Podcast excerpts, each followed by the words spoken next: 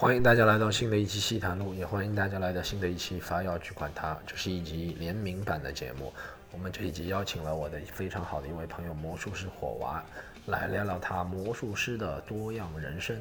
大家喜欢的话，不要忘记关注《戏谈录》，不要忘记关注了《法要去管它》。喜欢听节目的朋友，还可以参加《西谈录》的现场录制。具体办法是加微信 c o m e d y u n e，记住加这个。微信号，然后备注“西坛路”，或者大家想要买票来看现场，可以加我们公众号“喜剧联合国”，和是盒子的盒。就这样开始听吧。哟，大家好，欢迎来到西坛路。我们今天这一集和平时的不大一样，因为平时都是带着观众聊，然后我们这一集因为观众。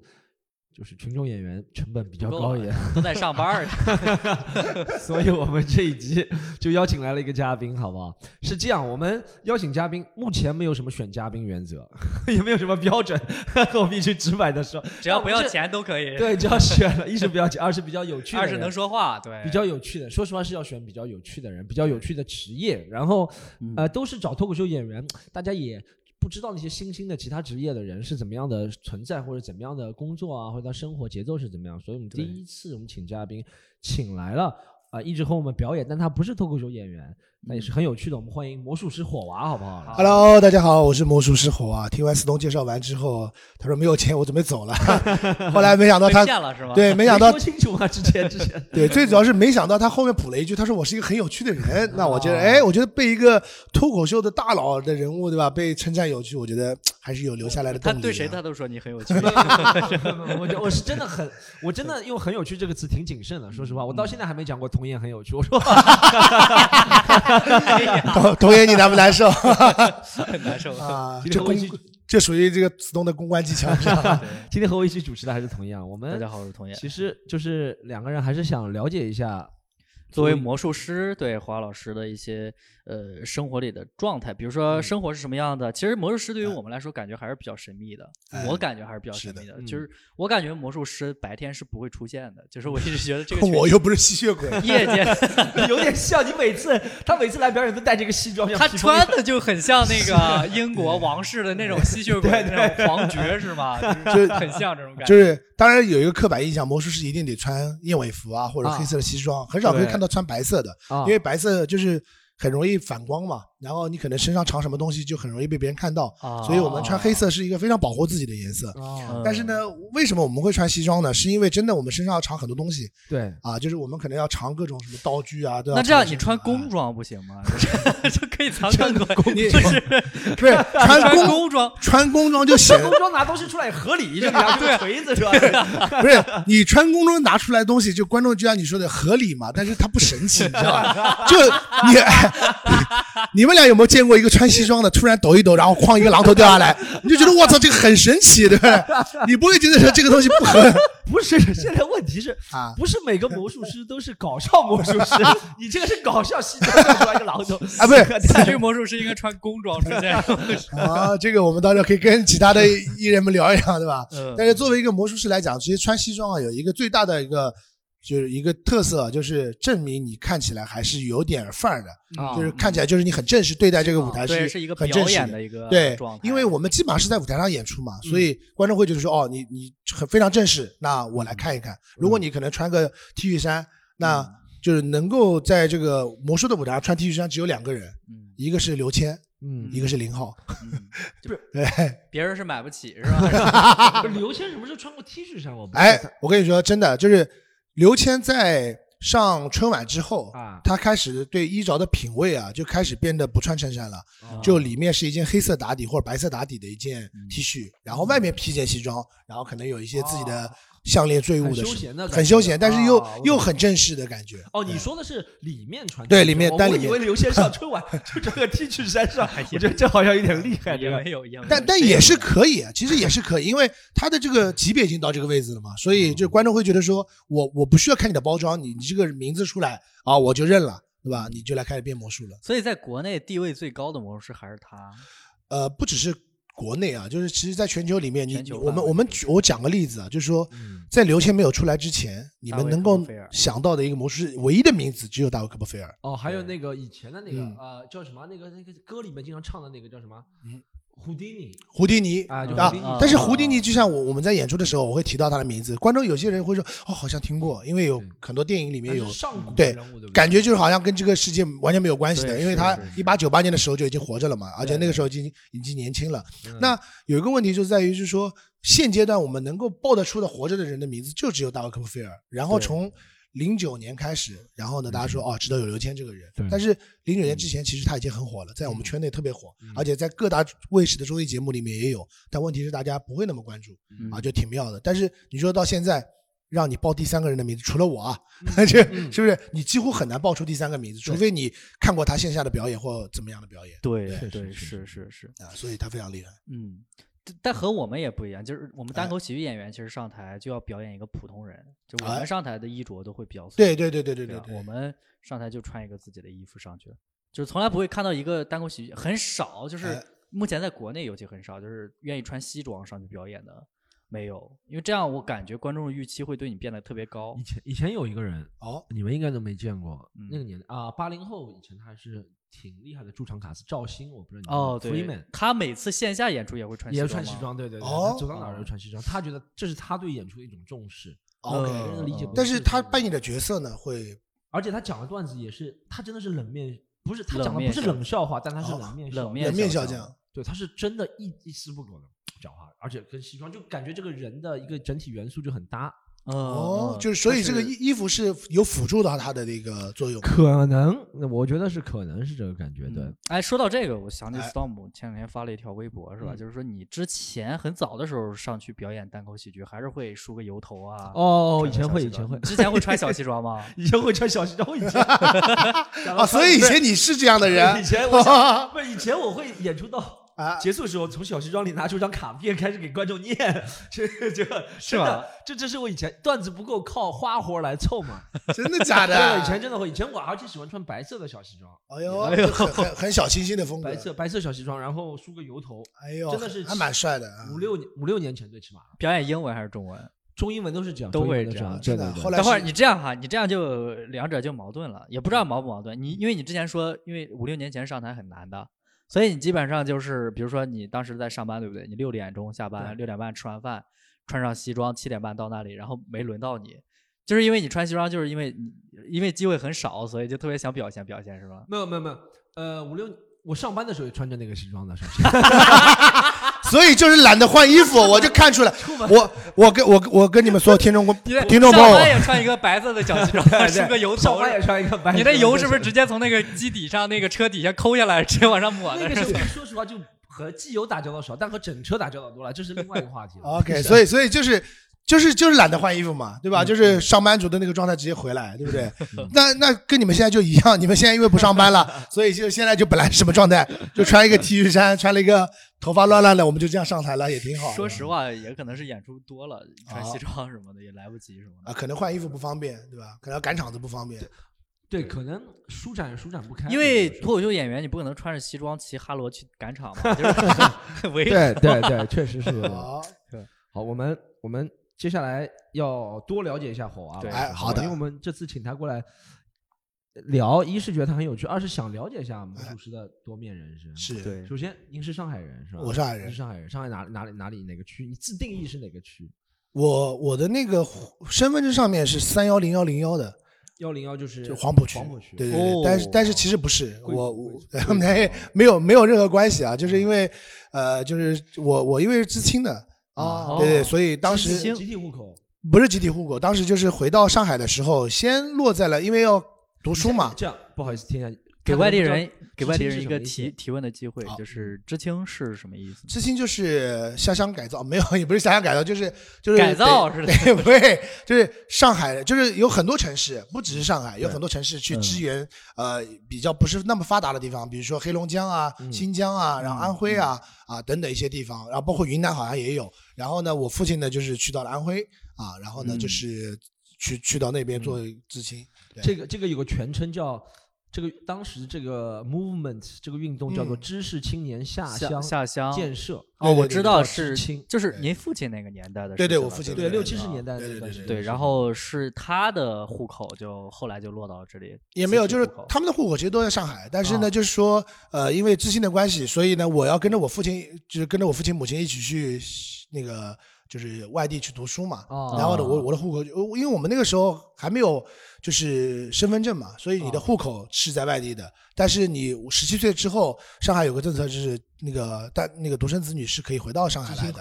对，回到上海来之后呢，因为考虑到我要报报考那个学校在黄浦区，所以呢，那就直接就先把户口落在黄浦区之后，然后再回到。那个浦东，我其实住在浦东的，对对对，你定义是浦东人是吧？我定义浦东人啊，对对对。但前面那个更有趣，那这么说，是你从小到大是在安徽长大的？哎，其实这个就巧了，就我爸超级厉害，就我爸在安徽待了一年，然后因为技术的原因，因为他发布了很多非常有意思的文章，然后他是跟煤炭有关啊，然后他有一个方法是可以让煤炭廉价的煤炭。可以充分发挥到那种高质量的煤炭的那种充分燃烧的这个，所以您父亲是一个技术人员，对技术人员，然后呢就被调到了江苏啊，然后我就直接回，我也跟着他一起回到了江苏，对，就从小到大跟着你爸在江苏长大，对对对对，在在江苏，我妈也在，你妈也在，父母跟着父母跟着跟着父母，对，在江苏待了多多少年呀？在江苏待到了十七岁，然后就回回到上海来读书，对，但是这个过程中间我就一直陆陆续续在回上海，嗯，所以就是上海话也好，然后上海的文化也好，就都没有。断开过，对，就不会像很多去我我有很多同学，就是他们也是知青的，但是他可能到黑龙江，就是非常标准的普通话，可能还带北方口音。所以您现在有三个身份对吧？就是第一个是一个黄埔贵族人，第二个是一个浦东乡务宁，第三是个苏北宁，是吧？就是哎，这个算苏北也算苏北，也算苏北，算算算算算。但但其实知青那个年代。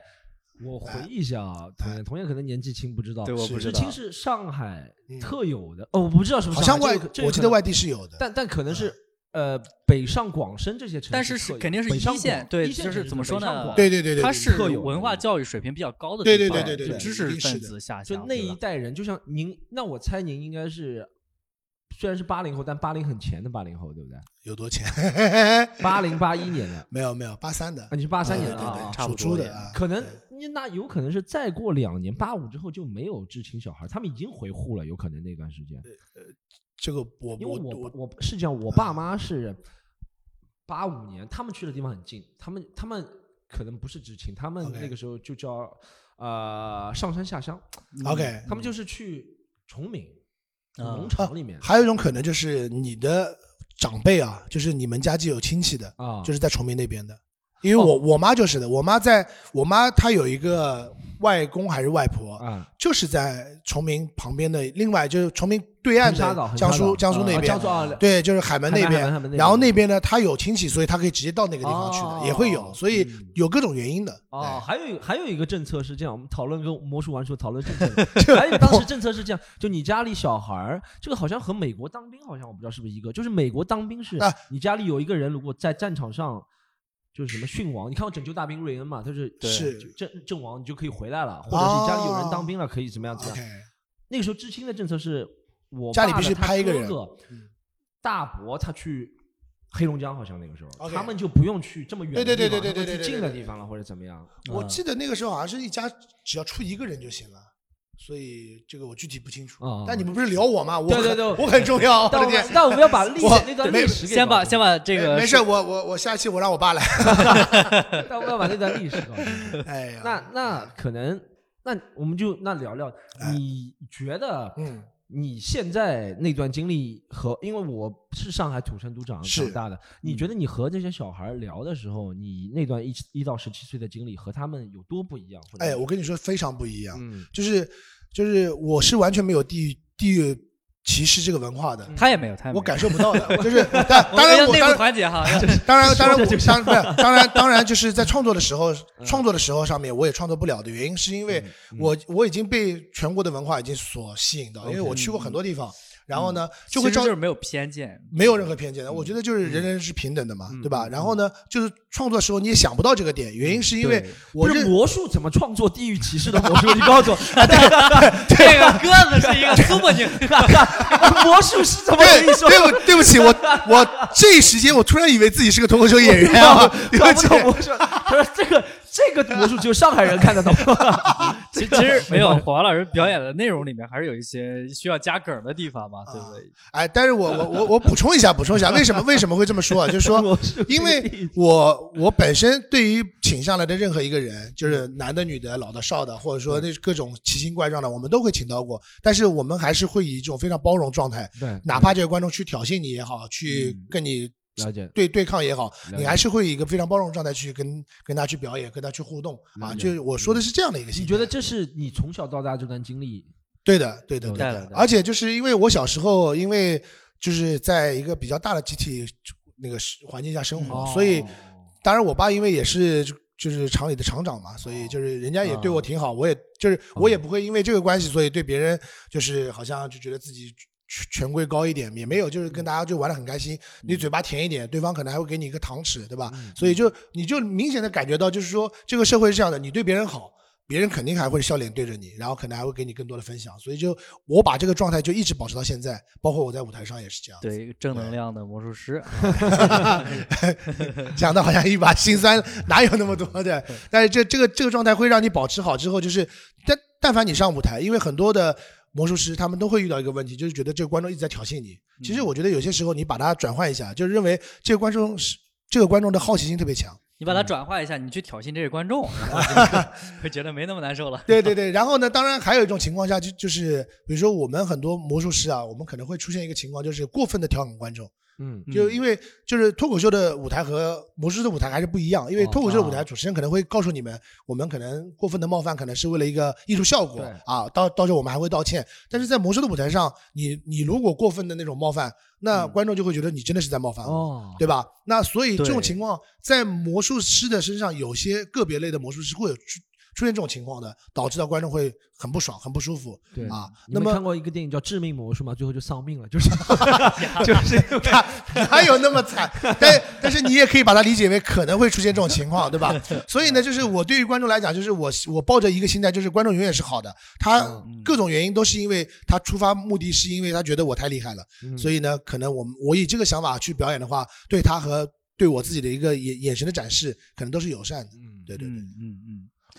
我我们开始聊华老师接触到这个行业哈，就是是一个你是做你现在是多大了，华老师？我三十七，三十七岁。然后你做魔术做大概有多久？十八年。已经非常久了，对不对？非常非常。那就是十九岁的时候就开始做。大学里十九，还不是大学，还不是大学。就是我高中毕业完之后，我没考大学啊，因为因为我觉得我有钱嘛啊。对，当时我就跟我爸说，我说我不想考了，然后我爸就说你考一考吧，就尝试一下，体验一下考大学的这种感觉啊。然后所以我是跟所有人都不一样，我是非常轻松的去了那个考场。然后非常轻松的去写文章，包括写的那个作文的最后一篇文章，我是从来不打草稿的，我就直接就洋洋洒洒就是全部写完。对对，这个状这个状，因为对自己没要求嘛，所以写的 很轻松是吧？对对对对，但后来果然也没考上，对吧？对，就因为因为太放松了，因为就觉得自己可能就是那个时候，因为我我我在从事魔术行业之前啊，我做了另外一个职业，我是做游戏外挂的。啊，你还做过游戏外？对对对，那就是高中毕业就就就在工作的时候，我是做游戏外挂的。传奇那个时候，呃，在传奇最早之前叫金庸群侠传 Online，对对对，然后当然传奇我们也做了啊，魔力没有做，因为所以你那时候就已经开始意识到，就是我我的人生的意义就是让这个事情发生奇迹，是吧？就是做游戏外挂也是，就可能会有这种感觉，就感觉好像你就是有一种一人之上万人之下的感觉，好像就觉得自己特别特别强势的那种，但是。但是因为就是你那个时候，因为我们有，就是因为也是因为有钱了啊，因为赚了一部分钱。但是后来因为你也知道，就是外挂这个东西是不不允许的嘛。然后我香港的朋友被抓了啊，因为有 有那个国际法是可以控告他的，因为算是服务器黑客入侵。但是国内目那个时候还没有那么好的法律，但是后来慢慢慢慢开始就是有正规的法律出现了，那么我就可以。告你了，然后甚至要赔款，甚至要干嘛？所以我们就全部收手了，我们就没有做了。但是那个时候就是有钱没地方花。然后你刚问我，就是为什么会接触到魔术？就是那个时候就是因为有钱嘛，所以就是想想花点钱，对，然后就就就去逛嘛，到处逛嘛，然后就碰巧碰到魔术店。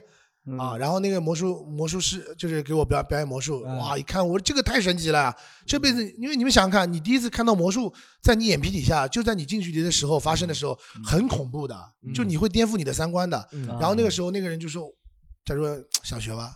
我说：“想呀，这个可能怎么不想？”然后我说：“这个那哇，得花多少钱？”他说：“六十九。” 我我是我口袋里那个时候有一万块钱，我买我要去买摄像机嘛。你没事就揣着一万块钱出去。我我我带了一万块钱是是去买买摄像机买摄像机啊。当扇子是吧？在这 对揣着一万块钱。但是那那我就直接抄出一百万说学啊，就一定想学啊。学完之后就觉得真的是，当然跟你想的还是不一样，就是你想的那个画面和真实的发生的其实是两回事。但是魔术最好玩的地方在于，就是你所看到的是一个真实的事件，然后你脑海里面会给你。脑补出更好看的一个事件，所以这就是魔术最美妙的地方。然后我就学完之后，然后就去就是去表演啊，去享受这个过程。对，哎，我我想问一下，我们回回到一点讲，你从就是做外挂到魔术，这中间是什么？就是你在刚学第一次，你就是说你想去买摄像机是吧？是是是是是。这时候你还在做外挂吗？就不做？不做了，不做了。但你这时候不知道自己要做什么？我不知道自己要做什么。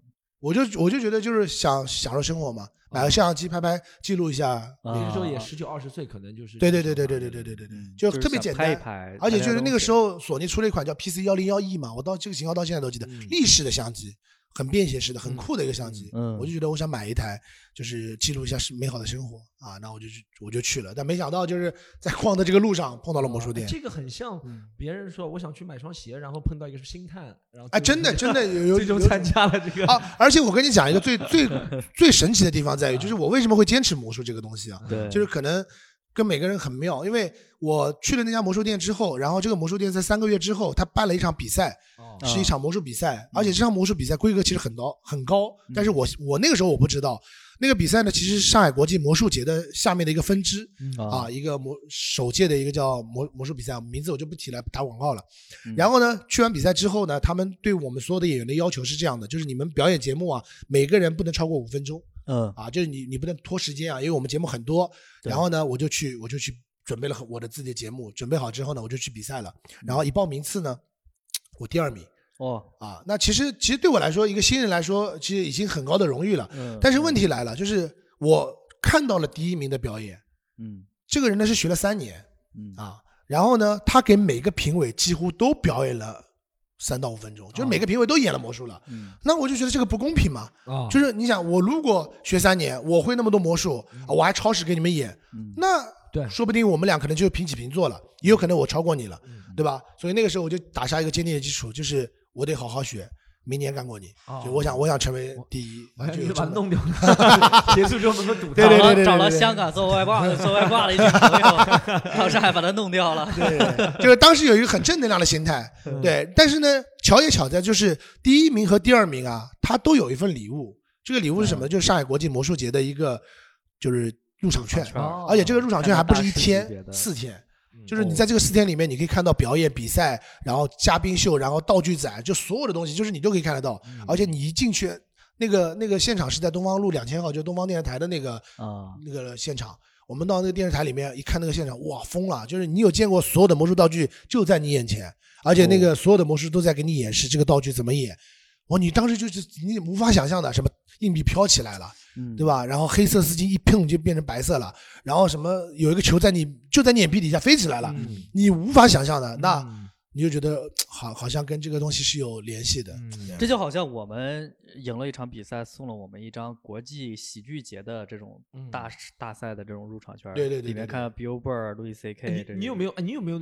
我们讲同样，我就我们从我们同样，你有没有是看过谁的一场演出之后？你好像跟我讲过是看周奇墨，对不对？你觉得？对，我看过周奇墨的一场演出，就是呃，我们作为单口喜剧演员行业里，因为那个时候我刚开始，我也是一个新手，一个一个菜鸟，是吧？到也不知道该怎么去创作。然后当时是因为看周奇墨的一席表演，然后周奇墨据说当时被说的很厉害，然后我就去北京看了，就看了他一个专场。嗯，看那个专场，其实感觉很震撼。老书虫对不对？对，老书虫那个后来倒了嘛，那个地方倒了，我就觉得很震撼，因为那种技巧和技法，就是包括那个表演状态和那个现场的氛围，包括他题材的选取，我都觉得哦，我我需要努力很久才能追上这样一个人。对于我来说，就是很震撼。一个就是那时候对你感觉就很超前嘛，他这种对很超前，就是他已经不再是那种我理解的那种呃那种预期违背的那种段子了，有可能啊，已经是自己的故事，然后还讲的很好笑，我觉得很厉害。嗯嗯。我可能是看到现场让我一下子有震惊的是，那个时候也是看国外那些演员。我可能是看一个叫啊那个人，那时候王天少还翻译过，我不知道你们看过，就一个日本人很很矮的 Paula Gata，嗯，女孩是吗？不是一个男的，一个日本人很矮，他是讲他爷爷抽烟，他讲什么现在抽烟，我不知道你看过吗？那个 Paula Gata，大家可以搜一下了。呃，我在现场看的，应该是一四一五年看的日本。啊不，他是日本人，但是讲英文的，他是在美国长大的日本人。嗯，然后他就讲完之后就，觉得哇，这个行业还有这个。当初我觉得我身边看的人。都是比如说那时候 Andy 啊，Turner 就这些人，他们虽然比我多讲两年，是比我厉害，而且他们英语母语，他们但他们也只能讲十分钟搞笑的，而且搞笑也都是什么在上海老外什么抽水马桶 这些东西，你懂吗？我是觉得他们厉害，但没有让我觉得哇，对，震撼。对，但当我现场题材上没有职业的那些人能够一个多小时，就当个就像你看到那个魔术是一样的，是是是，哇，原来这个东西上限这么高，对对对，上限这么高，我得奋斗多久才能摸到这些东西？和我一样。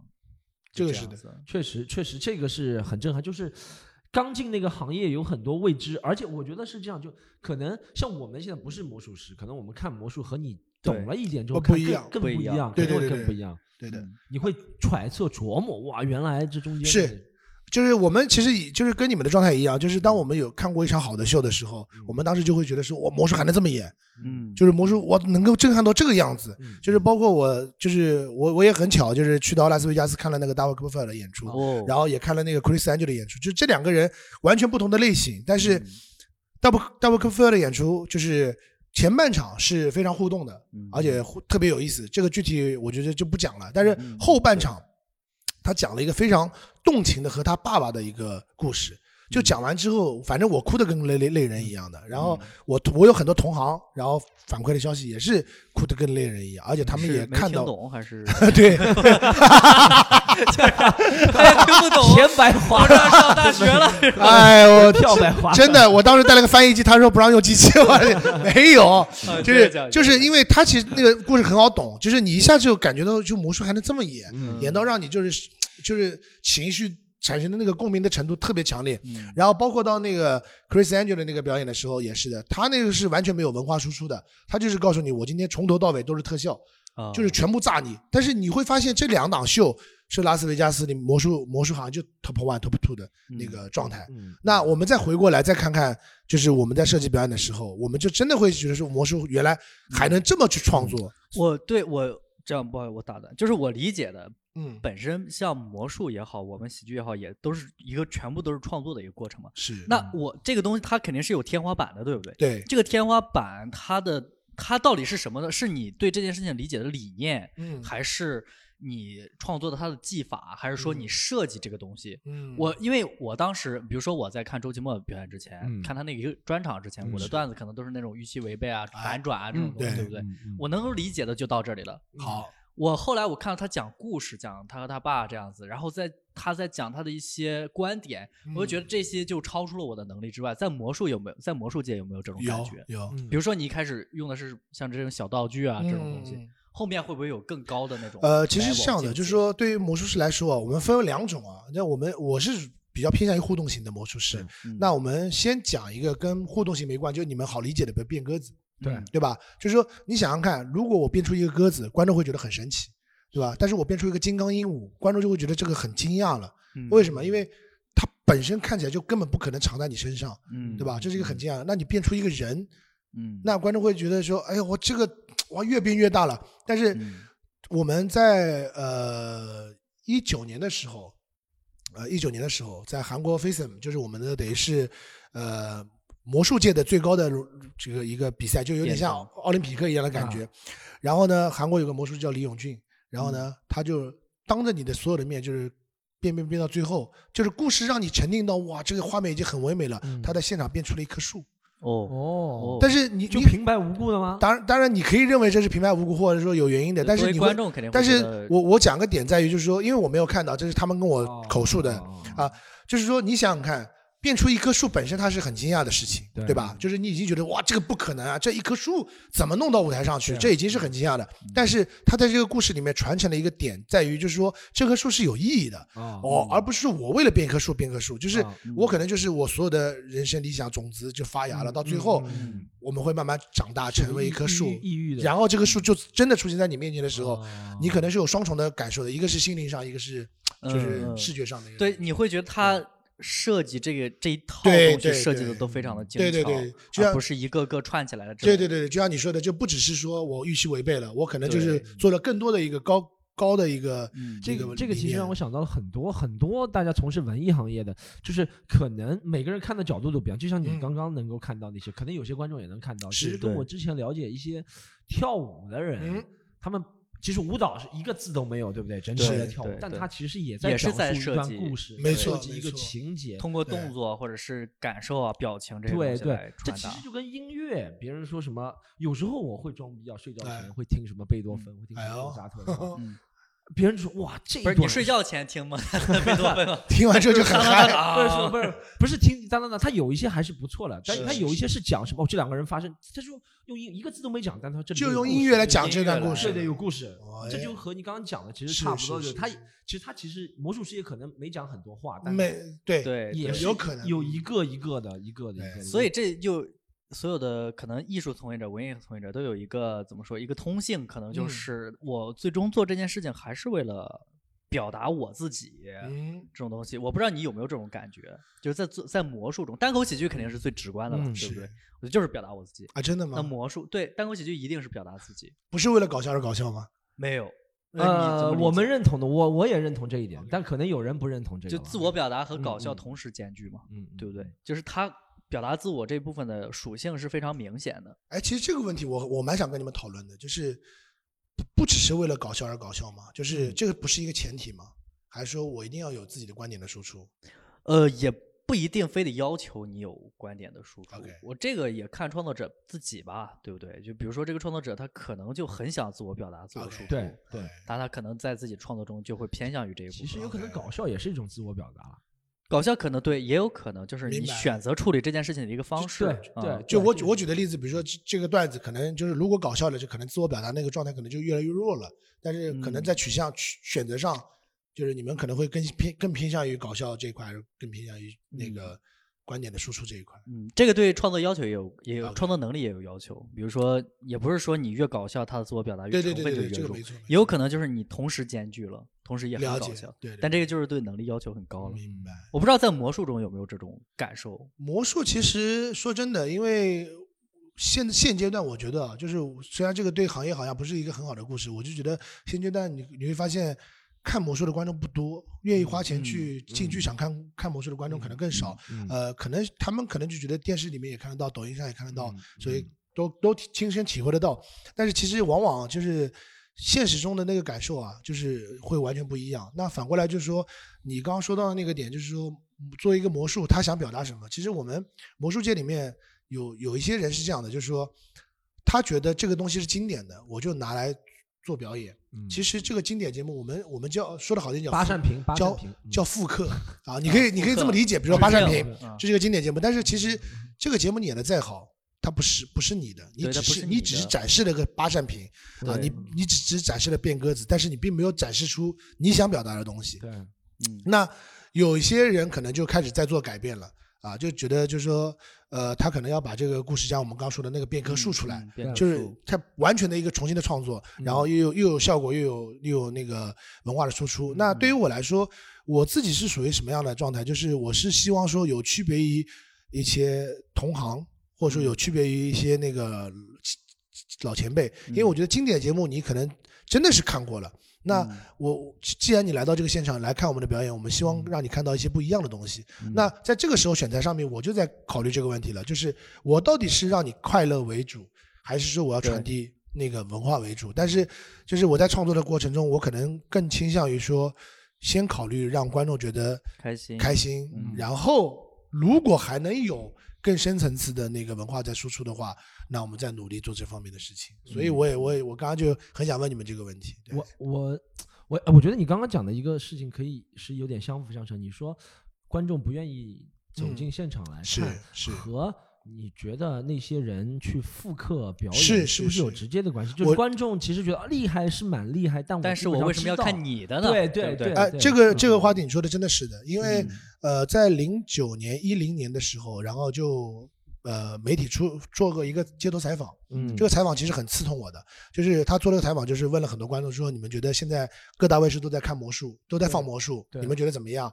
然后很多观众就是他前半段是这样的，很好看哇，就是百花齐放啊，就是各种各样的，但是后半段的采访就变得很有意思了，嗯，因为他说，那你觉得你还想看到什么吗？这个时候观众的反馈就是，我觉得魔术都差不多。嗯，对，哦，这个很自动的，因为他也不知道会有多。不是的，因为选材上，因为他会说，就是变鸽子、变丝巾、变球、变扑克牌、变棍子，好了，还没了，嗯，就这点东西了。就是你看，观众对于魔术的输出啊，他没有说我看到一个很搞笑的魔术师，我看到一个很神奇的、很帅的，没有，他全部在留在这个道具上面了。对对对对。那我觉得这个点就是等于是观众根本没有喜欢你，嗯，那不喜欢你的话，喜欢这个活儿，对，那那我就觉得完了，那。就像你你我们刚刚讲的，就是说大家都在复刻那些经典的作品的时候，观众可能也就记得这是一个经典的作品，这是个八扇屏，对，但是他无所谓谁演，对吧？今天是郭德纲演也好，今天明天是那个小沈阳演也好，反正这个八扇屏在那边，你们演的好不好，我现场感受就好了，嗯。啊，所以我我就是就因为这个点，所以我就说，那我们就做一些跟。行内人不一样的，然后可能有些突破的，然后那我说我我怎么去做呢？就可能先取悦我自己吧，就是把让我自己非常爽、很开心、很好玩、很多趣，然后我再把这个东西输出出来。那那那那是这样，我我想问一下，刚刚你讲了你，呃，我们好像闲谈中有聊到，你是自从了解魔术之后就没有做过其他工作，对不对？就一直在这上面是吧？对对，就一直做职业魔术师是吧？对。哎，那背后的不能说背后的动力，是不是就一直你？当中获得快乐这十八年，还是一直在挑战自己，还是我们说肯定维持生活也是一部分吧？是不是一部分维持生活？这个问题要不要先问一下你？你为什么一直在做？我我做做我是维持生活是一部分，对我承认。OK，那所以我们我其实我跟你说，我们做魔术这个行当啊，就是挺妙的，就是不是很多人都能维持生活的。嗯，就这个你可能就一般就死了吗？喂，从从果部校注销了，做着做着魔术，不会不会不会，对，就是就是我跟你说，就是我我不知道你们脱口秀界有没有这个情况，就是在我们魔术行业，我们在我早期的时候，嗯，通常都会有几件事情，我父母反对，嗯，对对，然后呢，我家里人反对，就可能不止父母，对，家里人反对，第三个我女朋友反对，因为大部分都是男生，嗯，啊，我老婆反对，对，就是。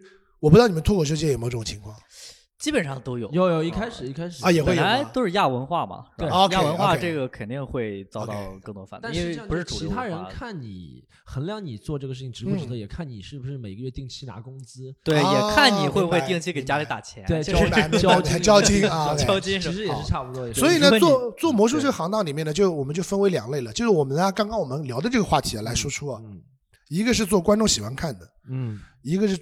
做你想输出的东西的，对，就这两类。当然，虽然我说这个东西有点有点强强行的，但是不是说那个完全的是的。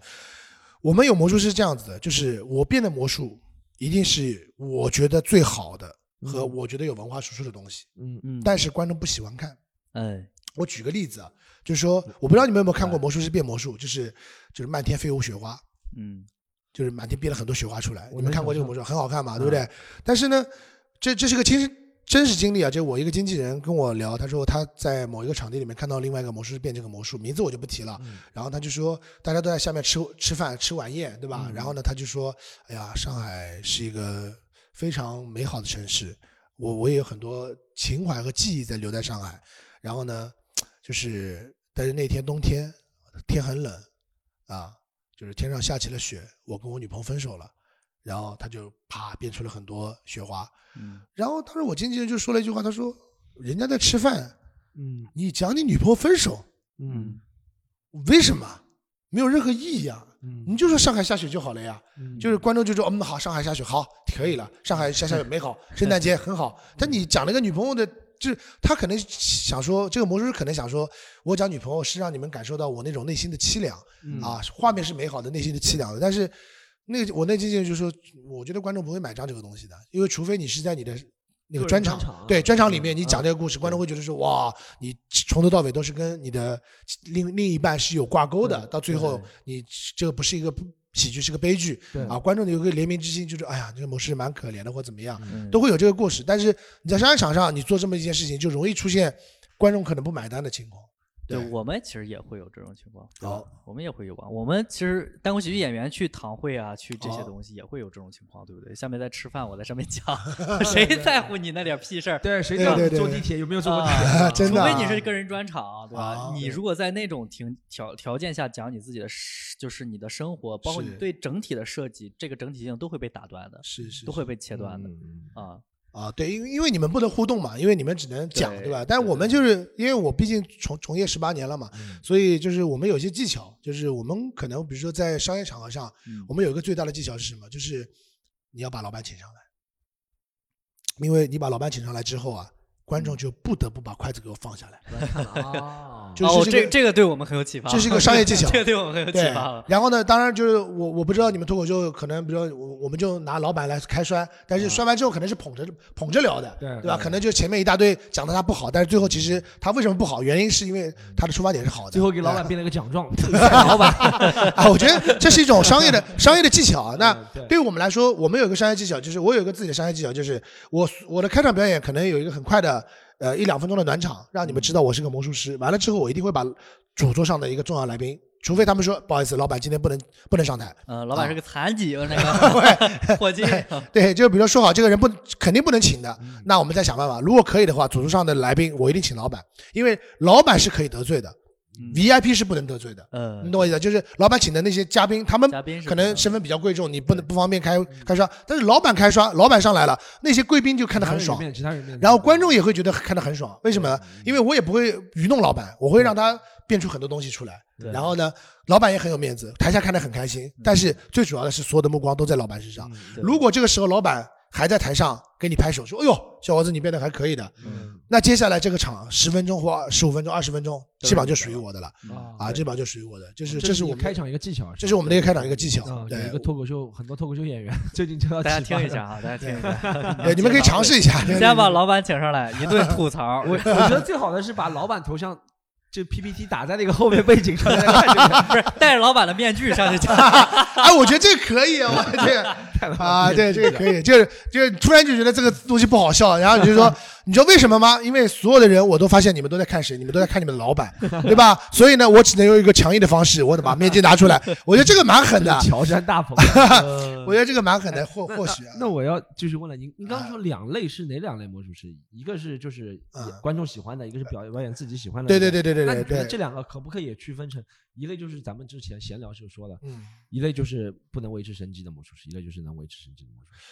呃，基本上呢，我们应该这么聊，就是说，如果说只想输出自己的，其实他比较偏向于艺术家，嗯，对吧？因为他比较偏向艺术家，他希望我的作品你能懂。但是这个过程中，我们我们虽然我们在私底下在聊说，如果没有市场，谁来了解你？就是我们一个很深深刻的一个体会，就是如果你今天比如说在上海，比如说你三百六十五天你演了三百场。观众都认识你了，然后你再去做一个转换，就是说我其实我还有更更高层次的作品，我觉得这可能转化率可能会高一点。但是如果三百六十五天，你可能就只有五天是演出的，对吧？这五天的演出，观众还觉得是什么玩意儿啊？啊，你又没有名气，又没有干嘛的，就可能你收入就一肯定会下降，对吧？而且跟我同行出来的人，真的大部分都已经转行了，转行了，转行了，就是不做魔术了，对还是因为收入的问题，生计的？我觉得收入的问题，因为因为你得想，就是说第一个。呃，大部分男生嘛，女朋友会说你你一个月能赚多少钱？你你不一不一定说让你买包包买什么的，对吧？你但是你你感觉你连好像你 感觉你连平时生活你都过不了了，那怎么办？对吧？就是他会给魔术带来很大的压力，那可能就屈屈服于说，那就好不如就好好工作，找份工作或干嘛的，对，会出现这个情况。哎，那我是想。之前林浩，林浩也是我们那个脱口秀一个脱口秀，对对对对对。他和我讲过一件事情，他也自己一直在碎碎念的一件事，就是魔术，就像你刚刚讲的，在零九年的时候是辉煌过的，对不对？嗯，对，就是刘谦出来之后辉煌过，那个是真的，每个台还有很多魔术节目，然后很多人很崇拜魔术师。对，一想到就想到刘谦会这样。那你觉得从这个辉煌到又现在走向这个没落？你没有没落啊？哪有那么没落？不辉煌吗？不辉煌，不辉煌，不辉煌是。你觉得是怎么样？是一个市场的选择吗？还是大家？他是说林呃林浩和我说的是大家没有抓住什么时期啊，或者怎么样？对，是因为哪些因因素呢？是因为创作者没有及时涌上？其实呃，其实我觉我觉得是这样子的，就是说我拿脱口秀做个例子啊，就是你们脱口秀在开放麦的时候，有很多观众都会说，就我看脱口秀大会三，嗯，里面有很多选手都说，因为我是从。开房麦看了别人觉得不行，或者觉得别人也就这样了，我行我就上了。其实魔术这个门槛很高的，嗯，因为不是说你觉得看的不行，就是很很难有观众就觉得这个魔术是不行。嗯，就是对，因为他本身有秘密在嘛，所以秘密出来了，他会觉得嗯厉害了。所以他就说哦，有秘密在哦，这个秘密还是蛮强的。他没有办法去真实的分辨这个魔术到底好不好，但是他只是能够感受到这个演员不行，就是他演技不好，对吧？演的很粗糙，对吧？但对对，但是他不会有一种想法，就是这个东西好像我可以，对，很很少，对吧？因为脱口秀，因为他会觉得说。不就说话嘛？对，我平时在公司里面，我的老板、我的同行都觉得我说话特别棒啊，我是销售，他们都给我签单了。那他肯定是认为自己说话能力特别强，所以他可能会去来做挑战。魔术不会，魔术就它本身就有一个点，就是在于，就像我们刚刚讲的，那还有第二个点在于，就是魔术它和脱口秀有一个最大的一个区别在于什么？魔术和观众是成对立面的。嗯，就是因为我要展示你不知道的东西。嗯，展示完之后，你看观众是不会跟你共情的吧？观众会觉得说为什么？你得告诉我这是为什么啊？你说。你说完了，他说：“哦，原来这样。”你不说，哎，你这个人怎么这样？就你看就很尴尬吧？很难对你有真正的那种对喜欢的。对对对，所以呢，我我自己在魔术的这个选择上面呢，我就尽量的，就是你看到我变的魔术啊，就尽量的不会让观众觉得说这个魔术有多神奇，但是你会觉得说这个人挺好玩的，就是魔术师火娃这个人挺好玩的，就是让你对我产生兴趣，而不是对魔术产生兴趣。就觉得说我发现了这个魔术，就算我变，我也变不了，为什么？因为我觉得你你的口才也好，你的随机灵机反应也好，这个东西我学不会。嗯啊，就给他一点。觉得这个没有抓住这个时机，走走不下，或者走了没有那么好的话，我们这样说，嗯，也就是刚刚说的缺乏变化，对不对？嗯，就是观众感觉，就是也是刚刚说的新人新鲜血液出不出来嘛。其实每个主要的原因，每个行业都。但是其实其实说真的，也有也有很多艺人，他们开始在变魔术啊，包括周杰伦，周杰伦对对对吧？但是反过来说。我们就拿周杰伦那个《周游记》来做例子，《周游记》里面有四个魔术师啊，一个是周杰伦，一个是那个小胖，就是台湾的一个魔术师，一个是那个呃，反正忘了，反正无所谓，就是有这么几个魔术，他们他们都很厉害，对吧？他们都很强，但是问题是那个点播率也就这样了，嗯，就你就你就觉得很好奇，连周杰伦都带不动魔术，嗯，为什么呢？对，为什么呢？啊，就我们也在想这个问题，为什么呢？嗯，就是不知道为什么啊。现在我问一下胡老师，就是现在，比如说你要去做一个魔术专场，是啊，比如说你要做一个魔术专场，或者你同行做了魔术专场，是，那下面大概会有多多少观众？我们有在做尝试，我们在上海有一个魔术专场是十八人的，就只只有十八个位子，只有十八十八个位子，然后呢，场地小小的，让大家感受到近距离的魔术，就是等于观众只有两排，第一排就是在我脚跟，第二排就是在我眼眼前，就这么近的一个距离的去感受，那。你说卖不卖得动票这个东西，就是我们也在好奇，因为现在疫情期间嘛，我们也不能不能就是大肆宣传，因为大大家还是要间隔做。但是有一个问题在于，就是哎，对，对不起，我刚刚有点恍惚了。你刚刚问的问题是什么？就是说，呃，你觉得我其实想问的就是，比如说哈，你要做一个魔术专场，你就放开了卖票，嗯啊，比如说宣传周期是一周，一周，一周放开了卖票，是，你觉得能够卖到多少？人数，我们真不敢保证。我们想尝试这个问题，嗯，就是我们我们想尝试去看看，就是我们把所有的内容全部审批完，然后就是放在比如大麦，放在那个什么摩天轮上面去尝试一下，看看到底有多少观众会。因为魔术这个市场，我们讲市场，我们不刚刚讲手法，讲讲讲情怀，讲市场，市场是这样。我之前认识一个人，我也不知我知道一个人啊，就是 Jason 嘛，就是开呃。呃，Blackstone。OK OK，是叫杰森杰森。对，他开 Blackstone，就是他他是一个富二代了。我感觉玩魔术魔术富二代特别多。对，因为没有钱人玩不了魔术啊。那个人是真真的富二代，不是假的富二代，就外滩有一栋楼的那种。对对对对对，就是真的富二代。然后后面也关门了。是，他关门好像有另外一个传闻，不是因为没钱。啊，不是因为没钱。但我估计他肯定不是因为没钱才关门。但我就能想到，就是像如果是一定要是精英阶层来玩的东西，很难让老百姓觉得这个是我们一直想去看，或者是。是，其实我们说难听点的，就是。我们我们来反过来，我们来反推这个问题啊，就是为什么观众来看脱口秀？嗯，我觉得我个人觉得，我来看脱口秀就是为了笑，就是我生活很压抑，我生活很无聊，我就想找个人陪我聊聊天，让我笑，这是一个很很很初级的目的吧。但是问题是我为什么来看魔术啊？我为了看神奇吗？那我为什么不去看复联？对对吧？我为什么去看大片电影？就这个这个画面。足够惊喜了吧？他为什么来看魔术？他可能输出的东西还不清晰，对不对？对吧？就是对，就就就这种感觉，就是我来看魔术。对，除非是个人色彩特别浓厚的那种魔术师做自己。但是个人色彩特别浓厚，就是你一定要打标签了。你除了是名人以外啊，就是你一定是打标签了。就我为什么要看这个魔术？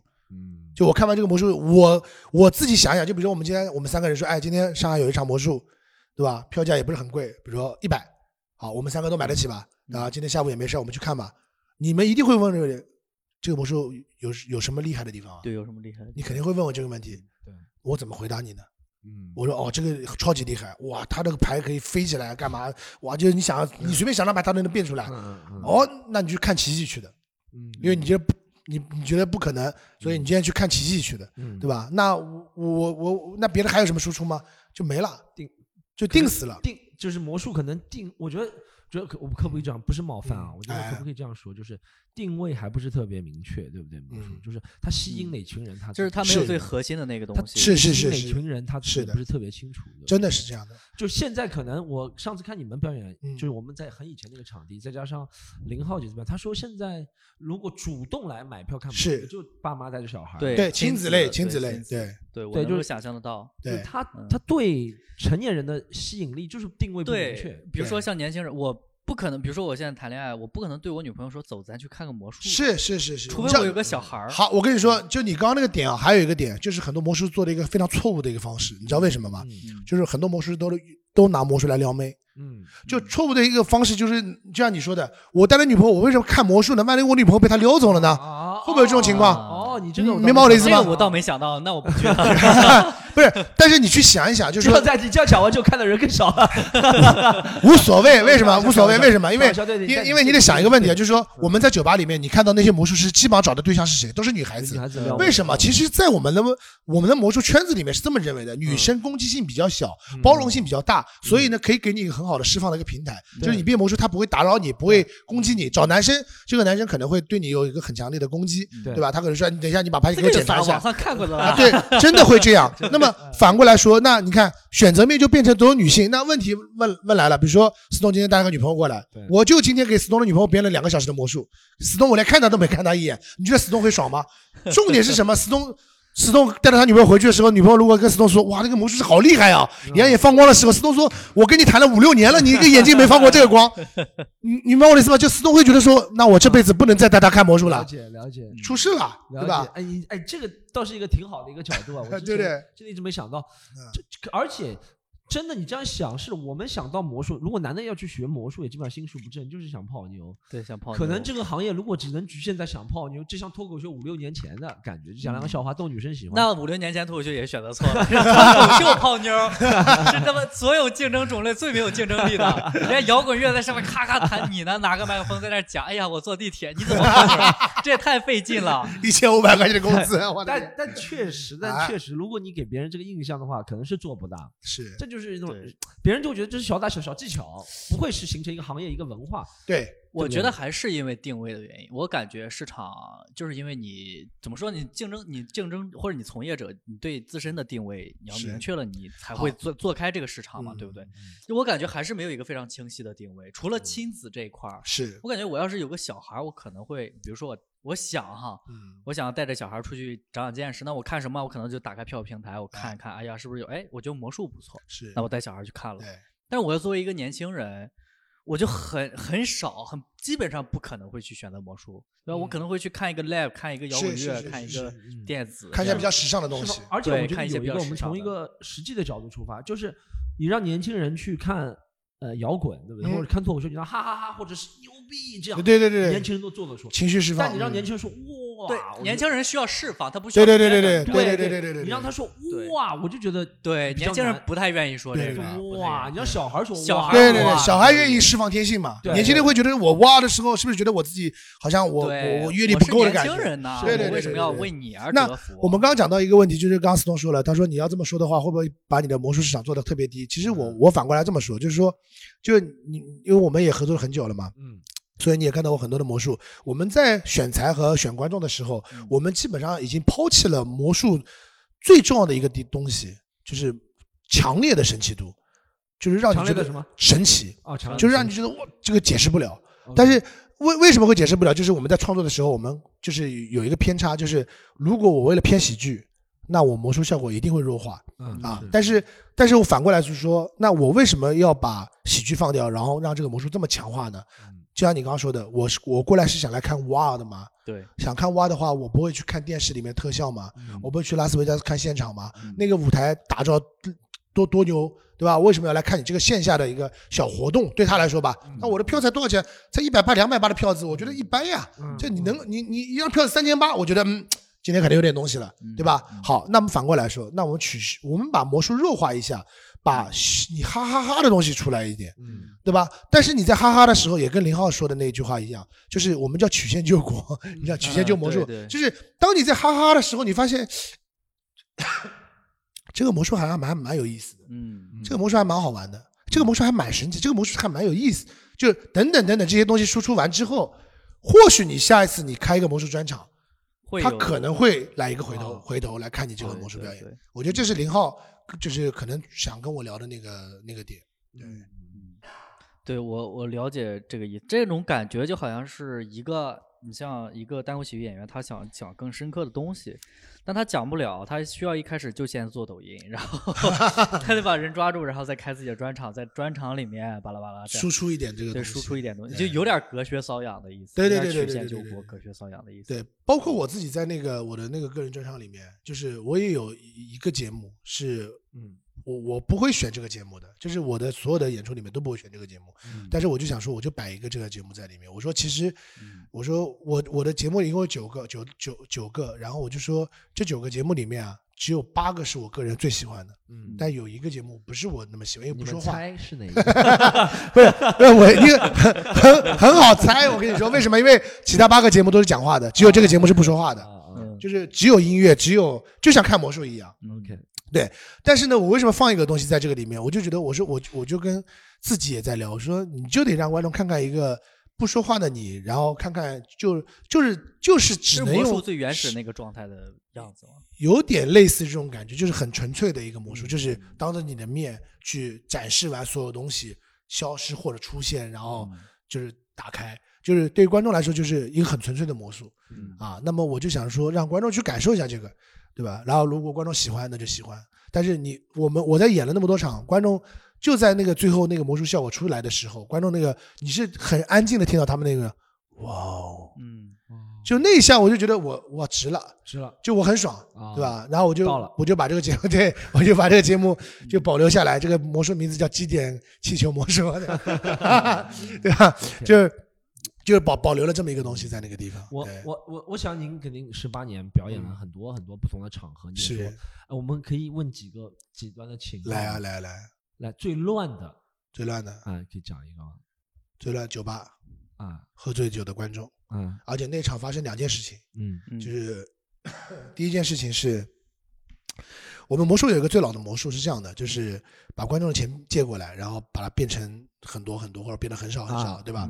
然后那个观众呢，就是喝多了，喝多了之后呢，他就等于是我把我把我变出来钱给他，他反正也喝醉，他就把钱撕掉了，就扔到地上。他说我不要这个，我要那个啊，就是我要一百，我要怎么样的？然后呢，就喝喝的爆多，然后保安呢也不敢拦他。我猜啊，这个人可能就是酒吧里面的常客，或者但不可能是老板嘛，老板不至于这样，所以酒吧里的常客酒保安也不敢拦他。所以就弄得我特别尴尬。嗯嗯，但是呢，我那个时候我也自己就是也要有尊严，你也知道，作为一个舞台上的人，你不能就是跪下来嘛，对吧？所以就除非你是一个喜剧类的演员，你可以用用喜剧包装，不是用用喜剧包装的方式做这个展示。但他把钱撕碎了扔到地上之后，我是不可能去捡这个东西的，嗯，因为我捡了就整个场子就 low 就一下子下去，而且我们当时做的是个洋酒的品牌，所以我不可能做这个动作的。然后呢，我就跟他讲，我就说，我说我魔术还没变完呢。对吧？我说你现在把我道具弄成这样了，我说这个但没关系，对吧？我说你要不这样，你这么嗨嘛，你先先回包房啊，然后回头我来单独给你表演啊。就这是第一个，就是硬 硬来，然后叫上那个香港的朋友。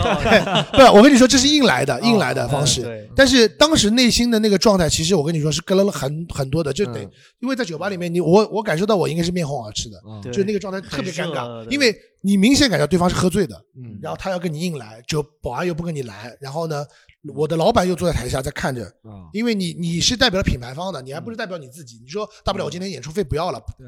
这个可以的，但是问题是你代表品牌方了，这个品牌这是品牌活动啊，对吧？而且是国内算是一线一线的那个洋酒品牌，所以你这么做就很尴尬，所以你一定要很圆滑的把这件事给圆下来啊。那这个也是成为我的一个经典案例之中一个。就当天那个那天发生第二件事情，就在吧台里面，离离舞台最近的，但是他们前面还是有个空地的，有个女生背对着直接蹦倒下来。哦，就喝多了，不是你们操作的，跟我没有关系。嘣，往后一倒，但是别人以为是你操作。我跟你说，真的就是你当时的你的惊讶的状态就会 大便死人，就是他没有死啊，就是就就就可能喝多了或怎么样，就是不小心撞地上了，然后那个状态就会让你觉得就是这是舞台事故啊，但是跟你没关系啊，就是他也不是在舞台上发生的，但是会打乱你的节奏。对，遇到过这种情况，这是你应该印象中最乱的演出。小孩倒没这么乱，对不对？小孩也会有，我前两天演出也会也碰到这个情况，就是三个小孩就一，因为我没有麦克风，因为我们是一个很小的场地，所以我不需要麦克风。但是问题是这三个小孩呢，就是因为都认识嘛，然后呢就觉得我又坐在第一排，然后爸爸就坐在旁边，然后奶奶坐在右边，所以我感觉这是我的主场。那就出现一个情况，他们就一直在。啊，叽里呱啦，叽里呱啦，叽里呱啦，在说话，就是声音会比较大，然后会影响一定的观感。对，但是这个时候我们我们也会有工作人员去制止，但是因为毕竟这场秀有一个小时，所以就会导致到这个小朋友就是太过于活泼了。但是最终我们是我是把这个小朋友拉到舞台上来，来我们一起变魔术吧。啊，这个小朋友疯了，而且这个小朋友说出了人生中我们工作人员 工作人员最感动的一句话，哇，他就说。其实我变完魔术之后，我就跟他说：“你有什么什么话想跟别人说吗？”啊，这最后的一。然后 他说：“没想到魔术这么难。”啊哇！他说这句话的时候，我们我们差点感动哭了，你知道吗？但是坐下来没五分钟，开始又巴拉巴拉开始讲话了。哎呀，就是你没办法对吧？但是后来我们讲说，那后有机会的还是把音响设备装好，就是用音响去震撼一下观众，可能压住他们，可对压住他们。当然，我们也希望说，家长朋友们也是可以帮我们一个忙，因为这也不是说硬性规定，还是希望小朋友，比如说不要不要三个人坐在一起，就还是间隔坐啊，这样可能会对我们会也比较好一点，对。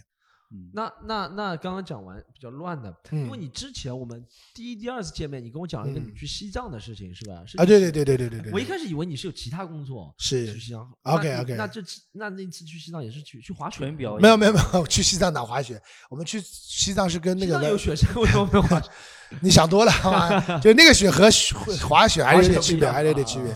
对我们去西藏是文联，我们有一个就是上海的那个艺术团啊，等于是去做一个文化交流，然后去也是做一个采风，然后因为我们可以到了那个西藏，因为从来没有去过嘛，到西藏去感受一下那个人文环境啊，然后看看天，看看海，看看山，看看那个高原的反应，还好能不能 还也也有也有有湖嘛，有湖有湖，就是感受一下那种就是我们我们的一些感受，就是你要想想看。西藏啊，那边是水源发布地啊，对对对吧？所以那边你说有海，但是但淡水了，不是海水，对，就有这么个东西让我们去感受。然后我们去到那边，我们去到那边演出的时候，就真的就是就是我跟你说，越单纯的地方啊，就是你越能够感受到人性。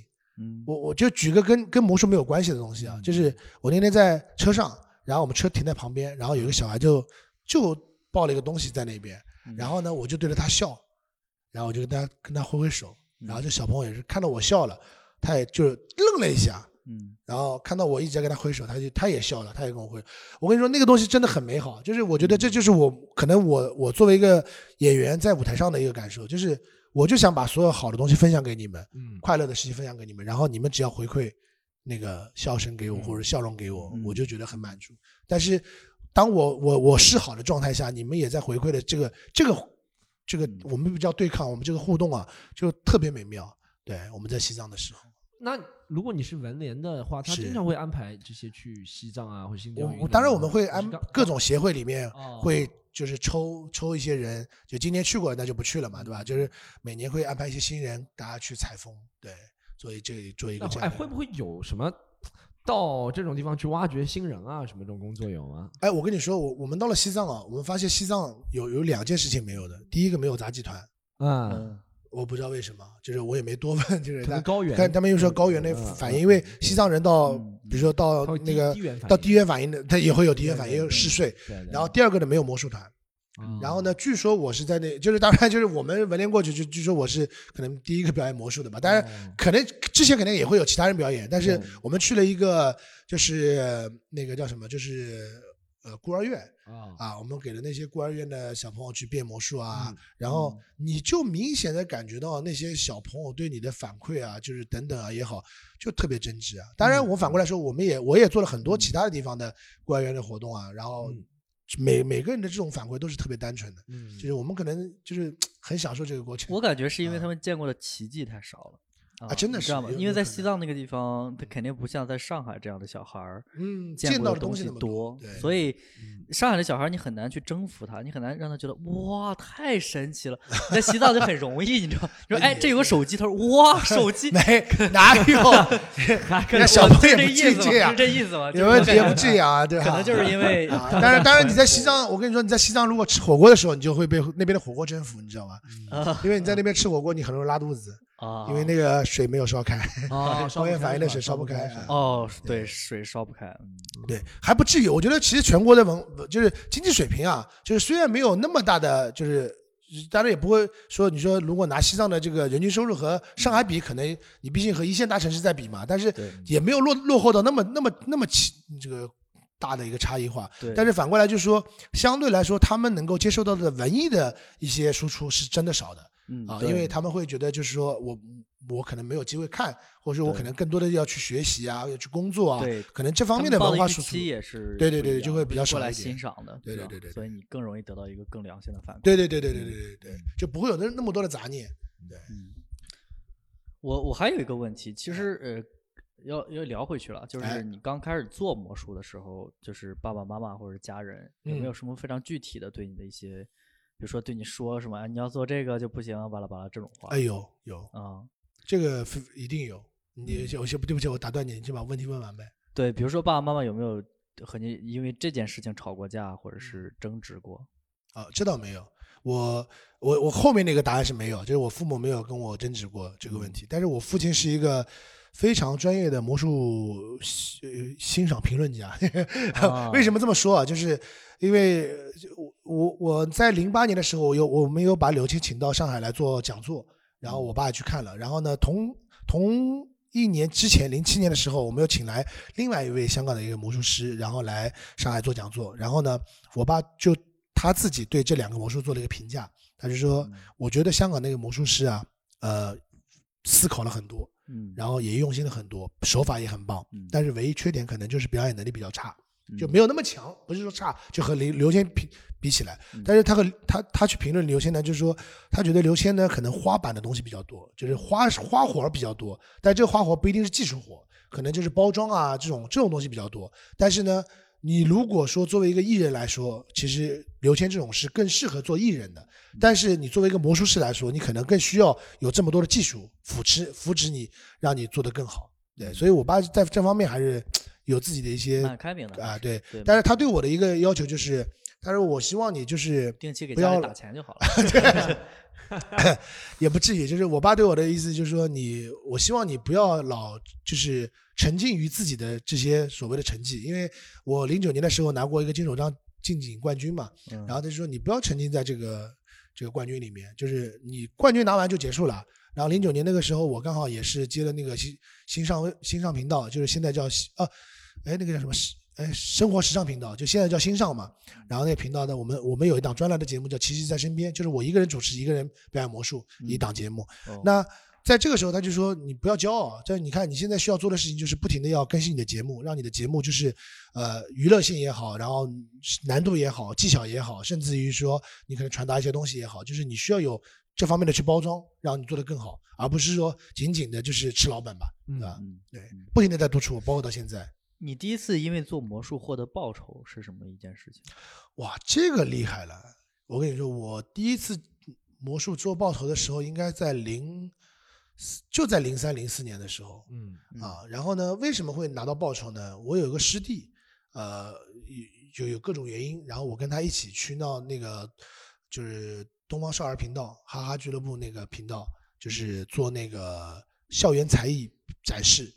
我们作为一个大学生去做展示的嘛，然后呢，做展示的时候呢，有一个编导，他就说我们有一个领导的小朋友过生日，十岁过生日，然后呢，你们有空吗那天？我说我有空的，然后呢，我我正好我那个我师弟没空嘛，所以就我就一个人去了，去了之后呢。演完出也很开心嘛，演完出我们就我也走了。他说：“哎，不用走，不要急，不要急，不要急，一起留下来吃点东西什么的。”我说：“那也行吧。”我说：“那就吃点东西，聊聊天。”聊完之后塞了一个红包给我。啊我说：“我说我我一摸你一摸你就肯定就我这个这个有那也没有多少钱？五百块钱，五百块钱。但你一摸就知道这个红包，因为你小朋友嘛，对红包这个很敏感，一摸就是这里面有钱，对吧？而且这个钱还不止一百两百。然后一看五百，我说：“哎，我说不用，我说这个给我钱干嘛呀？对吧？”我说。我说，你看你们东方电视台这个少儿频道给我们这个表演表演的机会，对吧？给我们展示的机会，我们就缺展示嘛。他说不是的，他说演出就是有酬劳的，对，有报酬的，就给了给了我钱。然后就说哇，五百。不过是是应该这样，演出是应该有回报，不能跟他说。不，我知道讲到这个，我要讲一个例子，脱口秀圈啊，以前啊，哎，现在我不知道有没有，以前有一个俱乐部，他给演员。不给演员钱还有理由的。他说：“我们搭建了一个平台，让你们锻炼，你们还要钱。”他说：“这个平台有很多人想来锻炼，都锻炼不了。”哦，但我觉得这个有回报是应该，的，因为别人是贡献了一个手艺。没错没错。如果学习就专门来学，对不对？是吧？如果你说是表演的话，就是别人贡献了一个技巧，就是应该有报酬。我刚开始。因为我经常去联合国，之前大学的时候去联合国表演吧。我刚开始做这个时候，我真的不知道还能靠这玩意儿挣钱。对，我第一次拿到二百块钱，就是商演拿了二百块钱，啊，二百块钱。我拿到钱的时候，我就是我给你的吗？对，是你给我的哦，你说我我讲这个还能拿到钱，那是我第一次拿到钱。哦，那个时候感觉真的在五四九还是对五四九，还是在咖啡店？五四九吧，五四九是啊。反正就是那时候还叫谢帝 boy，他对对对，哎呀，那时候还叫谢帝 boy，对很傻。刚开始做，现在市场变大了之后，很多新人就是说啊，我要上台讲开放麦，你给我钱吗？啊，真的吗？真的会这样？真的会这样？但是开放麦是不是应该没有钱？没有没有，开放麦应该是没有钱的嘛？就是真的是给你一个锻炼的平台，对不对？就没有这个行业还是很泾渭分明的，就是有一个规矩，可能是美国人立下了，或者怎么样，中国沿用了或者改变，就是开放麦，哎。就是训练，不管是大牌，你再大牌，李诞去也是没有钱的，也没有 OK。而且开放麦我不会主动请你的，说实话啊，就你自愿报名，自愿来报名。演出是一般我来请你，我跟你说好多少了解了解，怎么样怎么样怎么样？对，华老师做魔术做了十八年，你觉得这十八年的时间里，为什么还是选择继续坚持做这个？就是这个最大的驱动力是什么？这个跟 Stone 可能有一个相同的地方。就是我们在这个行业里面可能待久了，也不想走，也做不了别的了，就是 感觉做别的好像也不过如此。但是其实反过来说，应该这么说，就是说，我觉得脱口秀啊和魔术其实挺像的。嗯，这个东西是你一辈子摆脱不了的东西。嗯，就是我我为什么这么说？就是你想，你脱口秀是一种你的口才的输出，文化的输出。你不管你做任何行业，你做任何角色，哪怕做爸爸、做儿子、做孙子、做爷爷，你都可以去分享你的一些故事，跟别人听。对吧？所以这个东西你没办法离，就是从你身上剥离走的。魔术也是的，魔术基本上你但凡学过魔术的人以后，除非你说这个人可能真的被观众欺负的，他对魔术反感了，否则魔术一定在他身上会保留着的。我我前两天还碰到过我一个朋友，然后他已经离开魔术圈很久了，他在另外一个圈子发展，啊，发展的挺好，而而且呢还拿到冠军。然后那天跟他碰头的时候，他从他的包包里面拿出五六个魔术道具。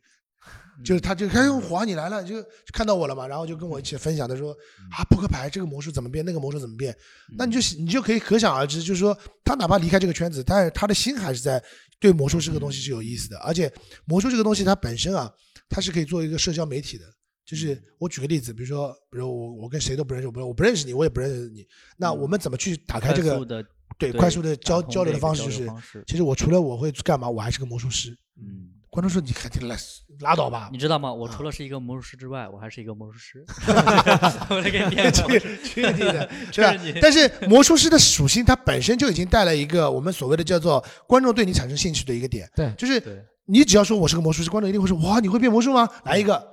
你看但是我们就不适合，我我我这样，我们 最后这个问题就是问这个尖锐的问题了。你不尖锐就有趣，因为我们一般别人说来讲一个，我们说讲不了的，那你们来表演一个是能表演的，对不对？是，就是随处可用的，还是说自己会带到？我们一般是这样的，就是说。基本上来讲，魔术师啊，他们都有个爱好，就是随身会带一些道具啊，然后会带一些准备，比如扑克牌啊，但这个不叫，虽然不叫道具嘛，带了一个辅助用品，就是随身会带一些东西，别人自己可能闲在无聊的时候把玩一下，然后也有种无聊时候就开始约一群朋友炸金花，对 还有一种原因是因为我们经常会碰到一个情况，就是突然有个饭局，突然有个酒局，突然有个社交的一个局，那么这个时候我们就出现一个情况，就是你可能会被 Q 上台。哦，对，就像我举个例子啊，就是昨天。上海那个那个国际喜剧节不是开幕嘛？然后我就想了半天，我就说稍微打扮一下，头发弄一下，然后身上多带几个道具，然后多备几个可能会要串的流程。你觉得随时会被 Q 上？我觉得随时万一被 Q 上台是会 很尴尬。你这个是怪盗基德了。这没有没有真的，因为为什么？因为你如果万一比如说主持人跟你熟，他说哎，就是哎这个时候可能怎么样怎么样。如果如果举个例子，比如嘉宾晚到了或干嘛了，对吧？哎，那我们在这个开始之前，我们可能会请上一个暖场嘉宾。OK。那如果这个时候我假设这是一个机会啊，这是一个机会，就是他可以不 Q 你，你也可以拒绝他。你说哎，不好意思，今天不舒服，很很很很很合理的。但问题来了，如果他 Q 上你，你是不是一定得把握这个机会？嗯，对。那这个机会就是你得演出那种我什么都没准备，但是我我一定要给你来个惊天大霹雳，就是一定要让你觉得哇啊，你这个是你这个段子是准备好的吧？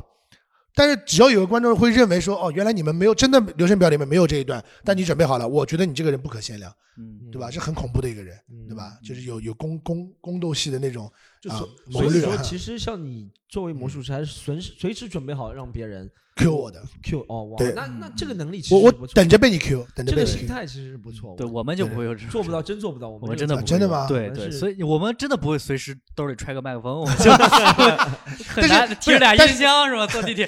但是我的意思就是，因为因为我不知道你，因为我有我我有个问题想问你们啊，就是脱口秀演员是不是呃不太会去随机应变的互动？就是因为你们在创作段子的时候已经写好了那个很重要的一个段子嘛，所以你们要表达一些东西，可能有个人物在里面。我我觉得我我先回答啊，我我觉得这个就刚刚我们讲的这个问题，为什么别人说你讲个段子不能讲呢？我是觉得喜剧幽默的原理还是和哇好像不大一样。幽默的原理是你越有。预期防备的话，就可能越会效果弱一点。他就啊，就这啊，对对对对对对，是，对不对？其实你看，如果说实话，如果我硬要搞你魔术也可以，是当然可以。搞一个你变出来，我说啊，就这样，就这样，这没有喜剧，因为喜喜剧可能你需要笑，笑这很难装的，对不对？其实魔术没笑也有可能可以，是是吧？我觉得就是这个原因。我我感觉是你刚刚问那个问题是，呃，我刚刚问那个问题就是，就是作为一个就是。脱口秀演员，他是不是很不是那么的愿意跟观众那么互动的？就是因为他要讲自己的一个人设的段子里面的东西。对，我觉得一般来说，我们在日常生活中肯定不是那么愿意互动，也不是那么愿意主动和你交流的。比如说，我们要在剧场里，是，那我可能是专门设计这个东西，我可能就会为了剧场，对对对对对对对，而专门设计。我们不可能就是日常的观众，就是我们不可能，我们只有在剧场中，观众才是我们的观众。那我可能为了演出某个话题而设计某一个互动，明白。但也不是说一定要互动，我们可以上来就直接讲，直接讲，对对对对对，所以也不是那么必须。行，这个挺有意思的。对，行，好，我觉得可以了吧？嗯，我们这集其实聊的挺多，知道魔术师。其实内心在想什么？